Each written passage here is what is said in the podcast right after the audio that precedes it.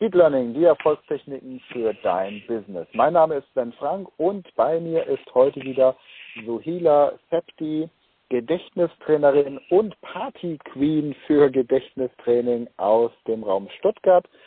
Und Sohila, du hast letzte Woche erzählt, dass du, oder in der letzten Folge erzählt, dass du Gedächtnispartys machst und hast da etwas von der Loki-Liste erzählt und wie man sich die Bundesländer mit Hilfe der Loki-Liste merken kann, wenn man zu Hause bei sich ist. Wie funktioniert das konkret?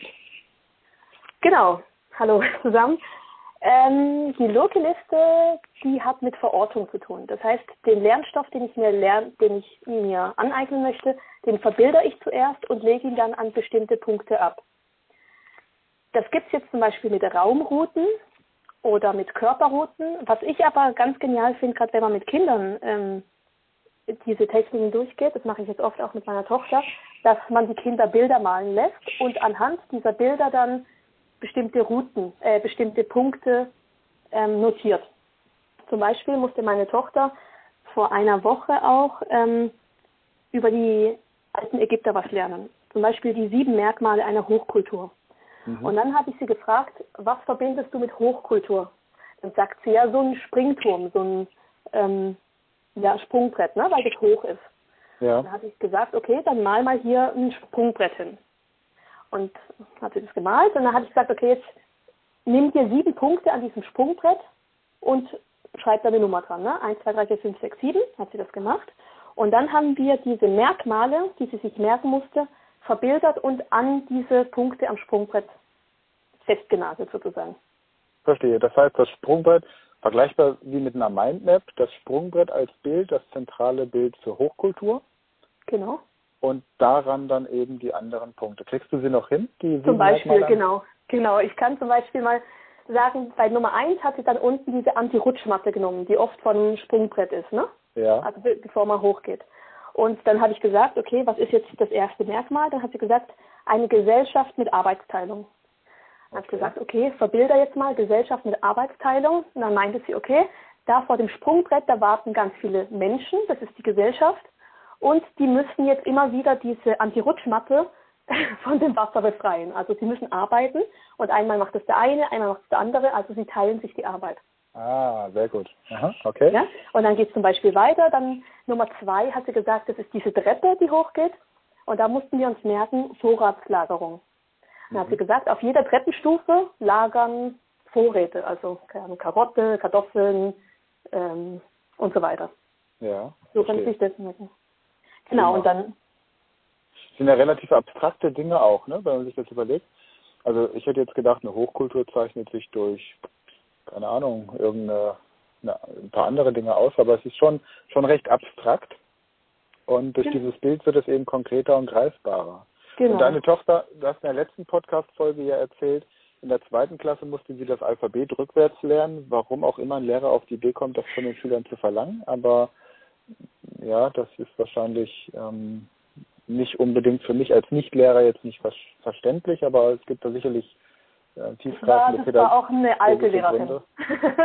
also die wieder sozusagen als Ersatzlehrerin eingesprungen ist. Keine Ahnung, ja, also damals soll, soll jetzt gar nicht, sollte jetzt gar nicht respektierlich den Lehrern gegenüber sein. Es gibt halt wirklich manchmal Dinge, die, die wir als Eltern nicht unbedingt verstehen oder auch als Lernende nicht unbedingt verstehen, bei denen aber dann tatsächlich ein sehr profundes pädagogisches Konzept hinten dran steht und das tatsächlich dann auch sinnvoll ist. Also ich meine, wenn du jetzt beispielsweise das kleine Einmaleins lernst und du lernst zum Beispiel 4 mal 6 ist 24, das auch rückwärts zu lernen, dass du sagst, aber 24 durch 6 ergibt auch 4.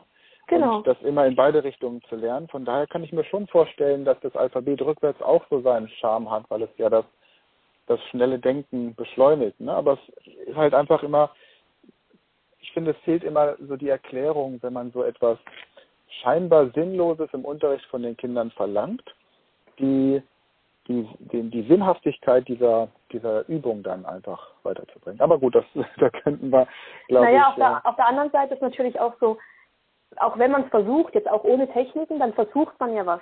Und solange unser Hirn in Bewegung ist und sich eben verschiedene Strategien selbst aneignet, verknüpfen sich ja auch neue Synapsen, ne? Hm, genau. Also allein der Versuch schon etwas zu tun. Aber wenn man nicht, wenn man nicht ans Ziel kommt, äh, bringt schon einiges. Ja, genau. Ja, prima. Okay, nochmal zu diesem Loki-Beispiel. Das heißt, jetzt hast du mit der Loki-Liste im Grunde diesen Sprungbrett, das habt ihr hier aber nicht zu Hause. Ich kenne jetzt die Loki-Liste, dass man in einem Raum, habe ich ja auch in meinem Buch Speed Learning die Erfolgstechniken beschrieben, wie man das für sich aufbauen kann. Ich nehme also einen Raum und nehme zehn markante Punkte im Uhrzeigersinn, die ich mit Bildern belegen könnte. Das heißt, wenn ich jetzt die sieben, ähm, sieben Anzeichen einer Hochkultur nehme, dann hätte ich eben auch diese ähm, die Gemeinschaft, die zusammenarbeitet oder dann das habe ich schon wieder vergessen. Die Vorratslagerung, Vorratslagerung, genau. Zeitrechnung, ja. Schrift, eine gemeinsame ja. Religion, Gesetze und so weiter. Ah ja, okay, prima. Das heißt, das hätte ich jetzt alles im Grunde bei Einrichtungsgegenständen in meinem Wohnzimmer zum Beispiel abgelegt. Du hast jetzt diese Loki-Liste aber im Grunde aufgezeigt, indem ich mir einen, einen neuen Ort quasi schaffe, nämlich diesen Sprungturm. Ja.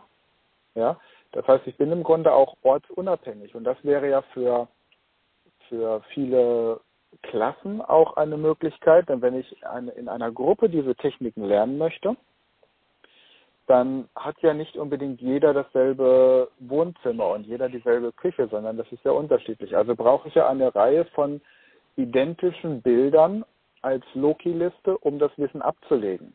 Genau. Und wenn wir jetzt nochmal bei dem Beispiel von aus der letzten Folge bleiben mit den Bundesländern. Du hast erzählt, du warst bei so einer Gedächtnisparty. Wie haben sich die Leute da die Bundesländer gemerkt? Berlin, einmal der Bär und eben das Brandenburger Tor. Wie habt ihr das dann verknüpft? Äh, das haben wir bei Ihnen am Kachelofen verknüpft. Also ich war ja bei den Leuten zu Hause. Genau. Und das heißt, ich kann da wirklich die Einrichtungsgegenstände von Ihnen benutzen, weil Sie auch immer in diesem Haus wohnen. Ja. Und genau, in diesem Fall war jetzt das drittgrößte, was war das? Nee, das war das 14. größte Bundesland Berlin in dem Fall. Das war dann bei Ihnen dieser Kachelofen. Und da hat halt der Bär in diesem Kachelofen geschmort. Und der Kachelofen war Bild Nummer 14 im Uhrzeigersinn in diesem Raum. Genau. Ja. Weißt du, dass ich mir noch nie Gedanken darüber gemacht habe, dass Berlin das wie viel größte Bundesland das ist? Das ist irgendwie. Das 14. Also das drittletzte, ne? Aber dass Stuttgart, dass Stuttgart die sechstgrößte Stadt Deutschlands ist, weißt du, oder? Ja, das weiß ich. Ja. die liegt auf meiner Nase übrigens. ah, prima, ja. Und Freiburg? Weiß ich jetzt gar nicht. Freiburg ist, glaube ich, nicht in der Liste der, der Top Ten, aber ja, aber von von der, ich glaube, von der Liste der schönsten Städte ist Freiburg auch nicht bei den ersten. Oder halt eine Studentenstadt, ne? Ja. ja, ja, klar. Aber das macht sie ja es gibt ja viele schöne Studenten, von daher wird die Stadt ja dann durch die Studenten auch schöner. Schöner. ja, und die Studenten bringen Kunst mit und die räumen alle ihren Müll auf und die haben keine Hunde, die sie mitbringen, von daher ist die Stadt schön sauber. Ja. Okay, also, ich fasse nochmal zusammen. Ich bin jetzt also, ich mache jetzt so eine Gedächtnisparty mit dir und dann sind wir bei mir im Wohnzimmer und jetzt habe ich bislang da eben meine Einrichtungsgegenstände. Wenn ich jetzt die Bundesländer lernen möchte, der Bundesrepublik Deutschland, dann nehme ich mir 16 Symbole und auf jedem und für jedes Bundesland überlege ich mir, woran denke ich. Also beim Saarland denke ich vielleicht an die Völklinger Hütte oder ich denke an die Saar, den Fluss oder ich denke an, an eine Brücke. Mhm. Wenn ich äh, Zahnarzt bin, denke ich vielleicht auch an eine kleinere Brücke. Und das, das verknüpft sich dann quasi mit dem, es ist wahrscheinlich das 16. größte Bundesland, Saarland. Oder ist Bremen noch kleiner? Nee, Saarland ist das 13. größte. Also es ist kleiner 13. als Berlin. Mhm. Okay. Das war nämlich an der Wanduhr bei dieser Familie. Alles klar, also dann würde ich das quasi mit dem 13. Symbol in meinem Wohnzimmer verknüpfen, diese Brücke dann. Und so habe ich dann die Brücke geschlagen nach Saarbrücken. Genau. Okay, prima. Ja, super spannend.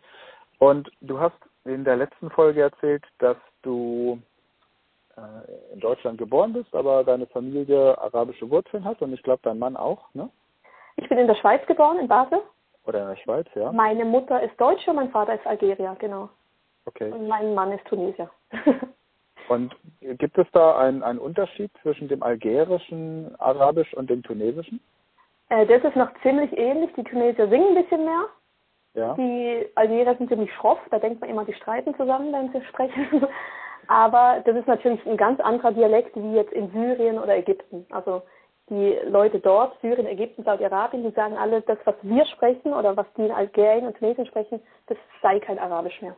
Das ist so wie das, wie das Bayerisch für die Deutschen wahrscheinlich. Ja, oder Schweizerdeutsch ja. etwas für die Deutschen, gell? Ah, etwa, ja.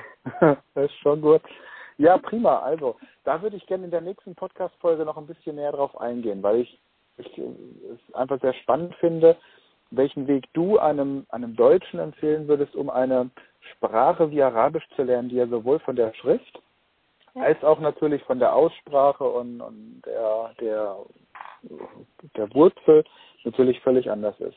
Ja, wollen wir das machen? Gerne. Prima. Sag nochmal jetzt für alle, die sagen, Mensch, ich möchte einfach über die Loki-Methode ein bisschen mehr erfahren, hätte Lust, da entweder eine Gedächtnisparty zu buchen oder auch ein Online-Coaching. Wo kann man dich denn im Internet finden, Sohila? Genau, die finden mich einmal über das Kontaktformular auf meiner Webseite. Das ist www.superhirnladung.com und dann komme ich auch. Mhm. Oder in Facebook, das ist Superhirnladung einfach. Okay, also wenn man im Internet Superhirnladung eingibt bei Google, dann kommt wahrscheinlich die ersten 100 Seiten nur dein Name. Irgendwie kommt man auf mich. Prima, alles klar. Suhila, vielen Dank erstmal und ja, den Zuhörern vielen Dank fürs Einschalten und wenn ihr ähm, Suhila persönlich kontaktieren möchtet, habe ich natürlich auch in den Show Notes entsprechend den Link zu ihrer Website.